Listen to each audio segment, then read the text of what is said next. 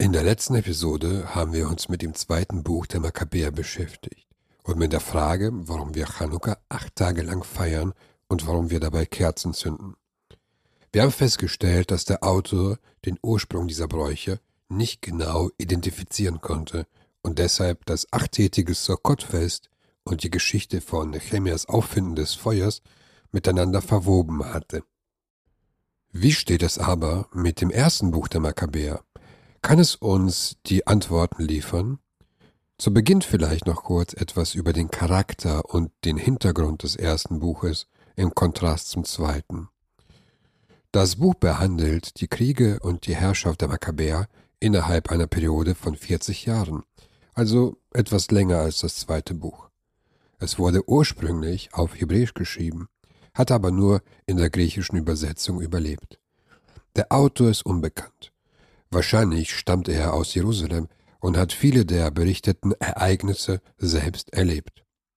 Im Gegensatz zum zweiten Makkabäerbuch erklärt er die Verfolgung der Juden durch die Seleukiden nicht damit, dass die Juden sich zuerst gegen Gott versündigt hätten.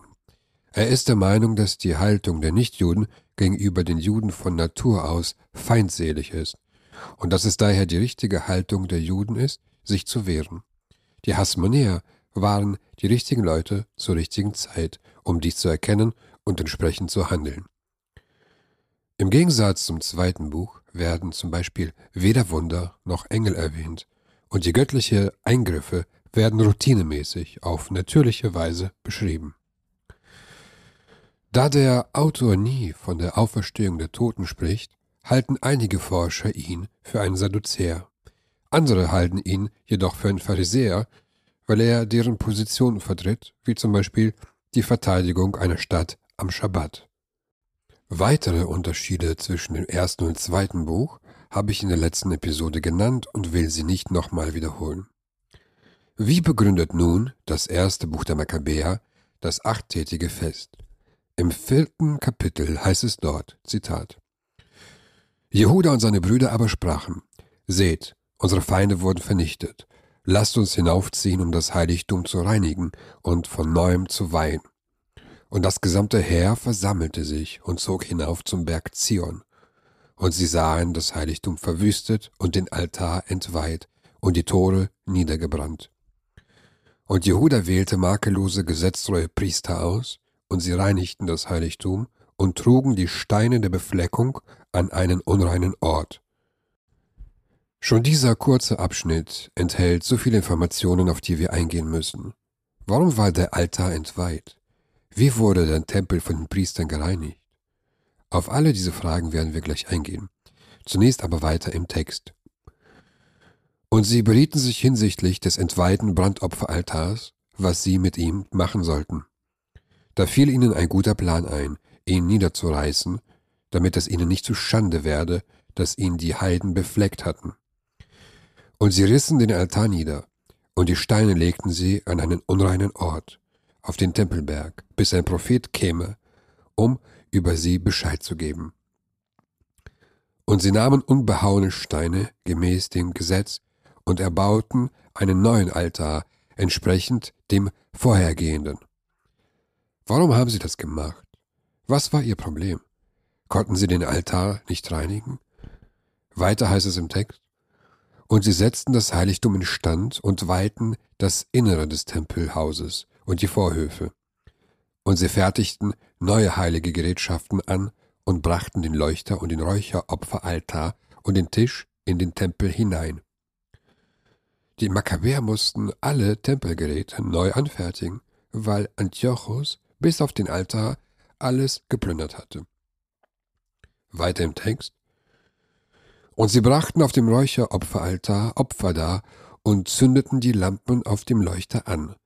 Und sie leuchteten im Tempel. Da erhoben sie sich am Morgen des 25. Tages des neunten Monats, das ist der Monat Kislev, und auf dem neuen Brandopferaltar, den sie errichtet hatten, brachten sie gemäß dem Gesetz ein Opfer dar. Und jetzt kommt die Schlüsselstelle. Und acht Tage lang feierten sie die Einweihung des Altars, brachten mit Freude Brandopfer dar und opferten Heilsopfer und Lobopfer.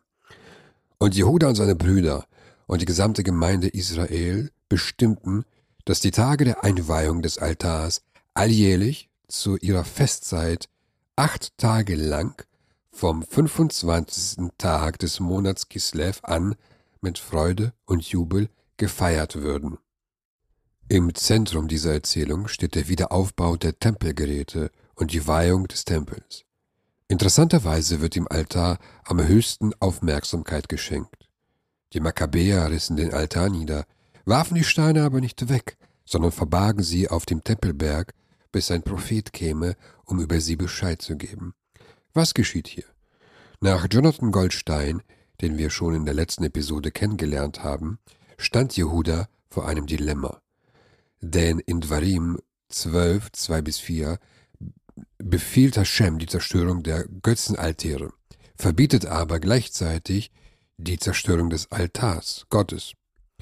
Was ist zu tun, wenn der Altar Gottes durch Götzendienst verunreinigt wurde? Der Altar wird durch einen neuen ersetzt, aber die Steine des Alten werden versteckt. Noch 300 Jahre später werden diese Steine in der Mishnah mit dort erwähnt, die wir uns gleich anschauen werden. Aber so einfach ist es nicht. Kann der Altar überhaupt entweiht werden? An einer anderen Stelle berichtet das Buch der Makkabäer, wie die Griechen ein Gräuel auf dem Altar errichteten. Was genau das ist, kann man aus dem zweiten Buch ableiten. Sie stellten eine Statue des Zeus auf und brachten ihr Opfer dar. Dabei opferten sie Schweine und andere unreine Tiere. Das ist schon schlimm, aber macht es den Altar unrein? In der letzten Mishnah des Traktats Chagiga heißt es, alle Geräte, die im Heiligtum waren, bedurften des Tauchbades, mit Ausnahme des goldenen Altars und des kupfernen Altars, weil sie dem Erdboden glichen. Dies die Worte des Rabbi Eliezer. Die Weisen dagegen sagen, weil sie überzogen waren. Hier geht es um die Situation, dass die Tempelgeräte öffentlich ausgestellt werden.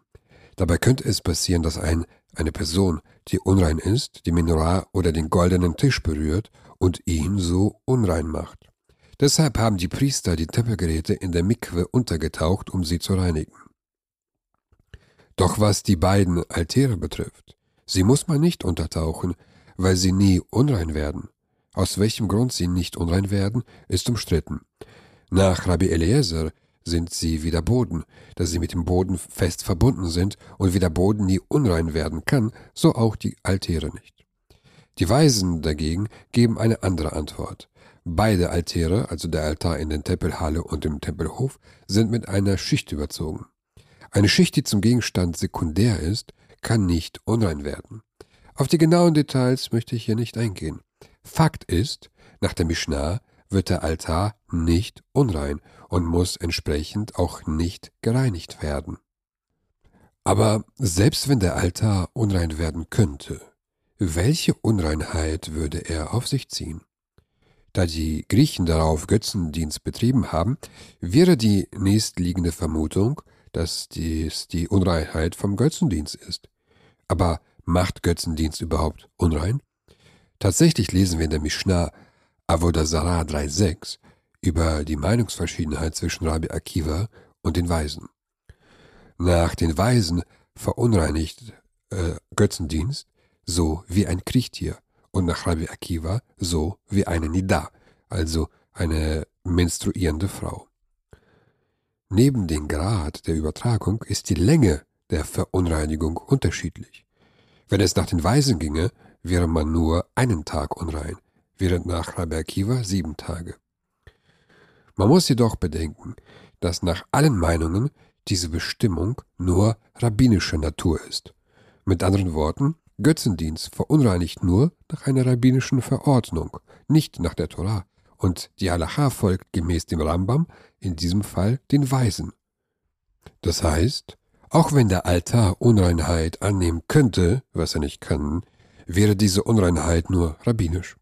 Jetzt fragt man sich, was hat die Makkabäer denn überhaupt veranlasst, den Altar abzureißen?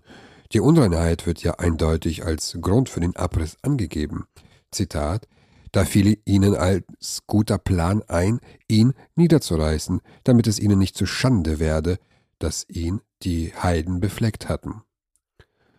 Mehrere Antworten sind möglich. Die Makkabäer waren nicht an die Gesetze der Mishnah gebunden und hielten den Altar für verunreinigungsfähig. Zwar sehen wir anhand der antiken Schriften, dass die Mishnah oft eine sehr alte mündliche Tradition überliefert, auch was die Gesetze von Tuma und Tahara betrifft. So wissen wir dann noch nicht alles, aufgrund nur wenig verfügbarer Quellen. Besonders sind die Gesetze von Unreinheiten keine Naturphänomene. Deshalb ist es völlig gerechtfertigt zu behaupten, dass die Makkabäer einer anderen Halacha folgten. Wir wissen zum Beispiel, dass die Sadduzäer und die Qumraniten viel strenger im Bereich der Unreinheiten waren als die Rabbiner. Doch diese Antwort ist nicht ganz befriedigend. Wenn die Steine des Altars unrein waren, warum haben sie diese Steine nicht entsorgt, sondern, Zitat, und die Steine legten sie an einen geeigneten Ort auf dem Tempelberg, bis ein Prophet käme um über sie Bescheid zu geben. Eine äh, andere, viel bessere Antwort ist die folgende. Es gibt viele Stellen im Tanach, die von Unreinheit reden, aber keine Unreinheit im halachischen Sinne meinen, sondern Ekel, Abscheu oder Scheusal. Zum Beispiel in Genesis 34,5, Zitat, Jakob hörte, dass man seine Tochter Dina entehrt hatte. Hier wird das Verb Timä benutzt was entehren bedeutet und nicht unrein. Oder in Jeremiahu 32, 34, dort heißt es, und in dem Haus, über dem mein Name ausgerufen ist, haben sie ihre Scheusale aufgestellt, um es zu verunreinigen. Oder in Jecheskel 2030, auf dem Weg eurer Vorfahren wollt ihr euch unrein machen, und ihren Scheusalen hurt ihr nach, es gibt viele, wirklich unzählige Beispiele.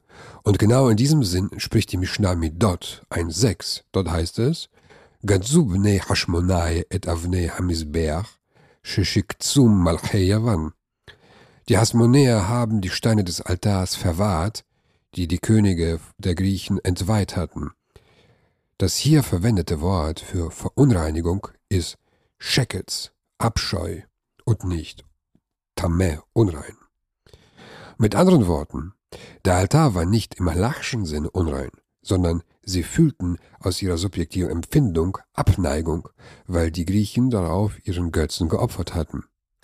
Die Makkabäer waren sich nicht sicher, ob das ein triftiger Grund sei, den Altar zu zerstören. Deshalb verbargen sie die Steine auf dem Tempelberg, bis ein Prophet darüber entscheiden würde. Es sieht so aus, als ob wir vom Thema abgewichen sind, den Ursprung der acht Tage von Chanukka zu finden. Aber das war nur eine Vorbereitung, um noch tiefer zu gehen. Denn das, was die Makkabäer machten, hat tatsächlich ein Vorbild im Tanach.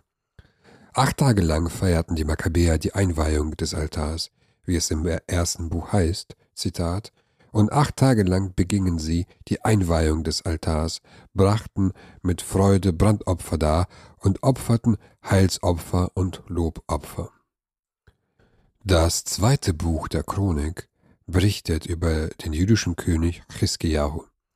Sein Vater Achaz war ein Götzendiener, der nicht davor zurückschreckte, im Tempel Statuen aufzustellen und Altäre zu bauen. Sein Sohn Chiskiyahu war genau das Gegenteil seines Vaters. Er hat den Verbot des Götzendienstes in Jehuda durchgesetzt und den Tempel gereinigt. Von dieser Reinigung berichtet das zweite Buch der Chronik, Kapitel 29. Dort heißt es, und er ließ die Priester und die Leviten kommen und versammelte sie auf dem Platz im Osten und sagte zu ihnen, Hört mich, ihr Leviten, heiligt euch nun und heiligt das Haus des Ewigen des Gottes eurer Väter und schafft die Befleckung aus dem Heiligtum. Hiskia befahl den Priestern, sich zu heiligen und den Tempel zu heiligen. Wir müssen uns das für den weiteren Verlauf merken. Interessant ist hier die Wortwahl. Hiskia nennt die Unreinheit des Tempels, die ja durch Götzendienst seines Vaters verursacht wurde, Befleckung, auf Hebräisch Nida, was oft für eine menstruierende Frau verwendet wird. Erinnert das uns an etwas? Wir haben vorhin die Meinung von Rabbi Akiva über die Unreinheit von Götzendienst gehört die er mit der Unreinheit einer menstruierenden Frau verglich. Das heißt, sie währt sieben Tage lang und überträgt sich nicht durch Anfassen, sondern auch durch Tragen. Zwar haben wir festgestellt, dass die Unreinheit von Götzendienst nur eine rabbinische Idee ist, ohne Basis in der Torah, doch irgendwie scheint es doch mehr dahinter zu stecken als angenommen.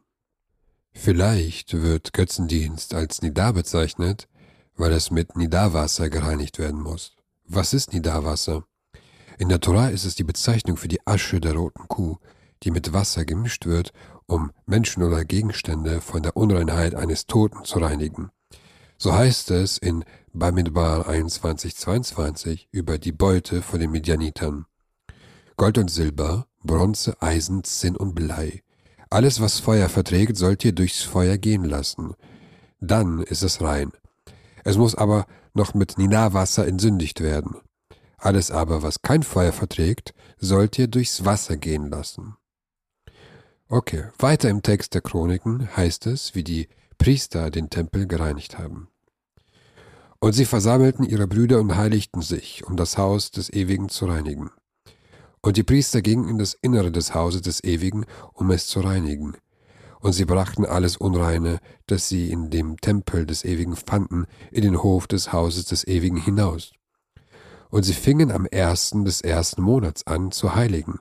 Und am achten Monat und am achten Tag des Monats kamen sie zur Vorhalle des Ewigen. Und sie heiligten das Haus des Ewigen acht Tage lang, und am sechzehnten Tag des ersten Monats waren sie fertig. Und sie gingen zum König Chiskiahu hinein und sagten, wir haben das ganze Haus des Ewigen gereinigt und den Brandopferaltar und all seine Geräte und den Tisch der Schaubrote und all seine Geräte.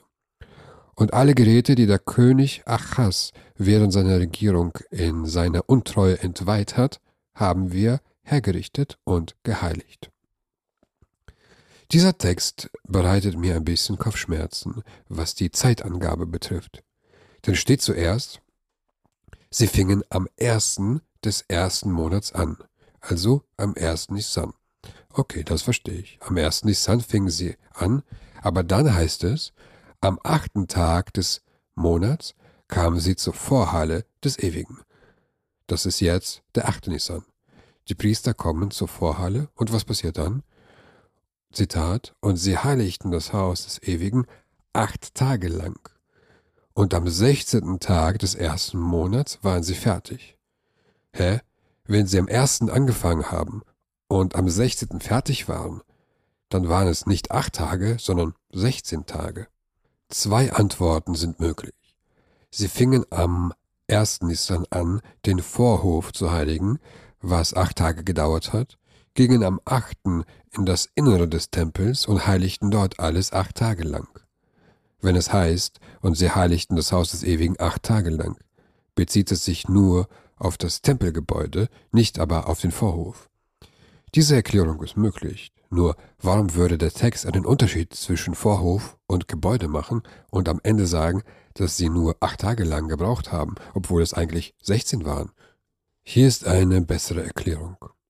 Vielleicht erinnert ihr euch an die Worte, die wir im Kopf behalten sollten. Was war der Befehl Hiskiahus an die Priester und die Leviten? Zitat, Heiligt euch nun und heiligt das Haus des Ewigen. Sie mussten zunächst sich selbst heiligen, sich reinigen, um den Tempel überhaupt betreten zu können. Und wie lange dauert diese Reinigung? Es gibt mehrere Quellen, zum Beispiel Jecheskel 44, 26. Dort heißt es, und nach seiner Reinigung soll man ihm sieben Tage zuzählen. Und an dem Tag, da er ins Heiligtum in den inneren Vorhof hineingeht, soll er sein Sündopfer darbringen.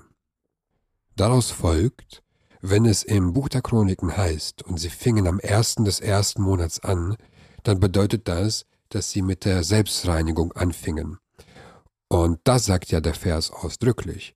Zitat, und sie versammelten ihre Brüder und heiligten sich. Diese Selbstreinigung dauert sieben Tage, und erst am achten Tag darf man in den Tempel. Jetzt ergibt die Chronologie wieder Sinn.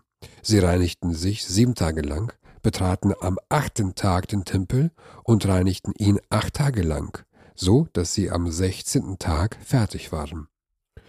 Interessanterweise konnten sie deswegen kein Pesach feiern und mussten es verschieben, was ausdrücklich im zweiten Buch der Chroniken, Kapitel 30, Vers 3 steht.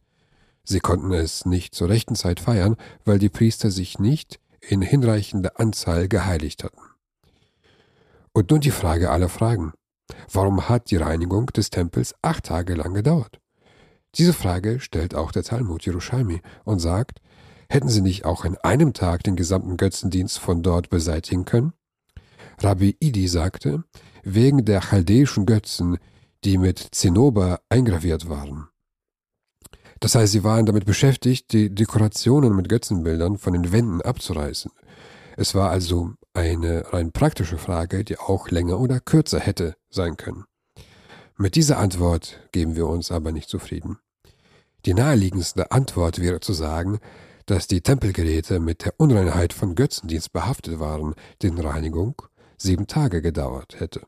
Diese Antwort kann der Talmud aber nicht geben, weil er die Unreinheit von Götzendienst für rabbinisch hält und die Verunreinigung des Altars für eine Sache der Unmöglichkeit, wie wir es bereits gesehen haben. Daher sagt eine Talmudstelle folgendes. Rabbi Simon Bar Savdi sagte, sie fanden den Schädel von Ornan, dem Jebusiter, unter dem Altar. Das ist eine kreative Lösung. Ornan war der ursprüngliche Besitzer des Tempelberges, bevor David ihm das Grundstück abgekauft hatte. Die Talmudstelle impliziert, dass der Tempelberg als Friedhof benutzt worden ist. Damit wäre alles mit der Unreinheit des Toten verunreinigt gewesen. Aber auch diese Antwort ist nicht befriedigend, denn dann wäre der Tempel seit seiner Erbauung durch König Shlomo wegen dieses Schädels unrein gewesen bis zu den Tagen von Chiskiahu, also über 215 Jahre lang. Eine andere Antwort bietet der Malbim. Aus der Tosefta ist uns die Halacha bekannt, dass die Priester rein sein müssen, um den Tempel zu reinigen. Das dauert sieben Tage und am achten Tag ist man rein. Diesen Punkt kennen wir bereits. Durch das Entfernen der Unreinheit werden die Priester wieder unrein und müssen sich erneut reinigen, was wiederum acht Tage dauert. Nach dieser Theorie hat die Reinigung des Tempels nur einen Tag gedauert. Die acht Tage davor und acht Tage danach dienten nur der Reinigung der Priester. Auch diese Antwort ist nicht ganz befriedigend, denn sie geht gegen den Text, der ja sagt, und sie heiligten das Haus des Ewigen acht Tage lang. Ihre Arbeit dauerte also acht Tage lang, während beim Mailbeam die Priester nur einen Tag beschäftigt waren. Wie wir sehen, ist die Begründung für die acht Tage der Tempelweihe nicht einfach zu finden. Die israelische Professorin Sarah Jaffet gilt weltweit als die Expertin für das Buch der Chroniken. In ihrem Kommentar zur Stelle von 1993 zieht sie äh, einen Vergleich zwischen der Tempelreinigung Hiskiahus und der Tempelreinigung der Makkabäer und schreibt folgendes. Es stellt sich die Frage, ob beide Fälle nicht eine lange Tradition widerspiegeln, die sogar bis in die monarchische Zeit zurückreicht, aber das muss noch weiter untersucht werden. Seitdem hat sich nur wenig getan, zumindest in der von mir recherchierten Literatur. Aber zwischen König Hiskiahu und den Makkabäern gibt es einen ganz wesentlichen Unterschied. Während die Priester Hiskiahus den Tempel tatsächlich acht Tage lang reinigten, stehen die acht Tage bei den Makkabäern nicht für die Zeit der Reinigung, sondern für die Dauer der Feierlichkeiten. Wie lange die Makkabäer für die Reinigung brauchten, wissen wir nicht. Der Text sagt nur, Zitat, Sie feierten die Einweihung des Altars acht Tage lang und brachten Brandopfer mit Freude dar. Und Jehuda und seine Brüder und die gesamte Gemeinde Israel bestimmten, dass die Tage der Einweihung des Altars alljährlich zu ihrer Festzeit acht Tage lang vom 25. Tag des Monats Kislev an mit Freude und Jubel gefeiert würden. Das ist ein gewichtiger Unterschied, der den Vergleich mit Triskiau etwas an Gewicht wegnimmt. Lasst uns zusammenfassen. Laut dem ersten Makkabäerbuch dauert Chanukka acht Tage lang, weil die Makkabäer die Einweihung des Altars acht Tage lang feierten.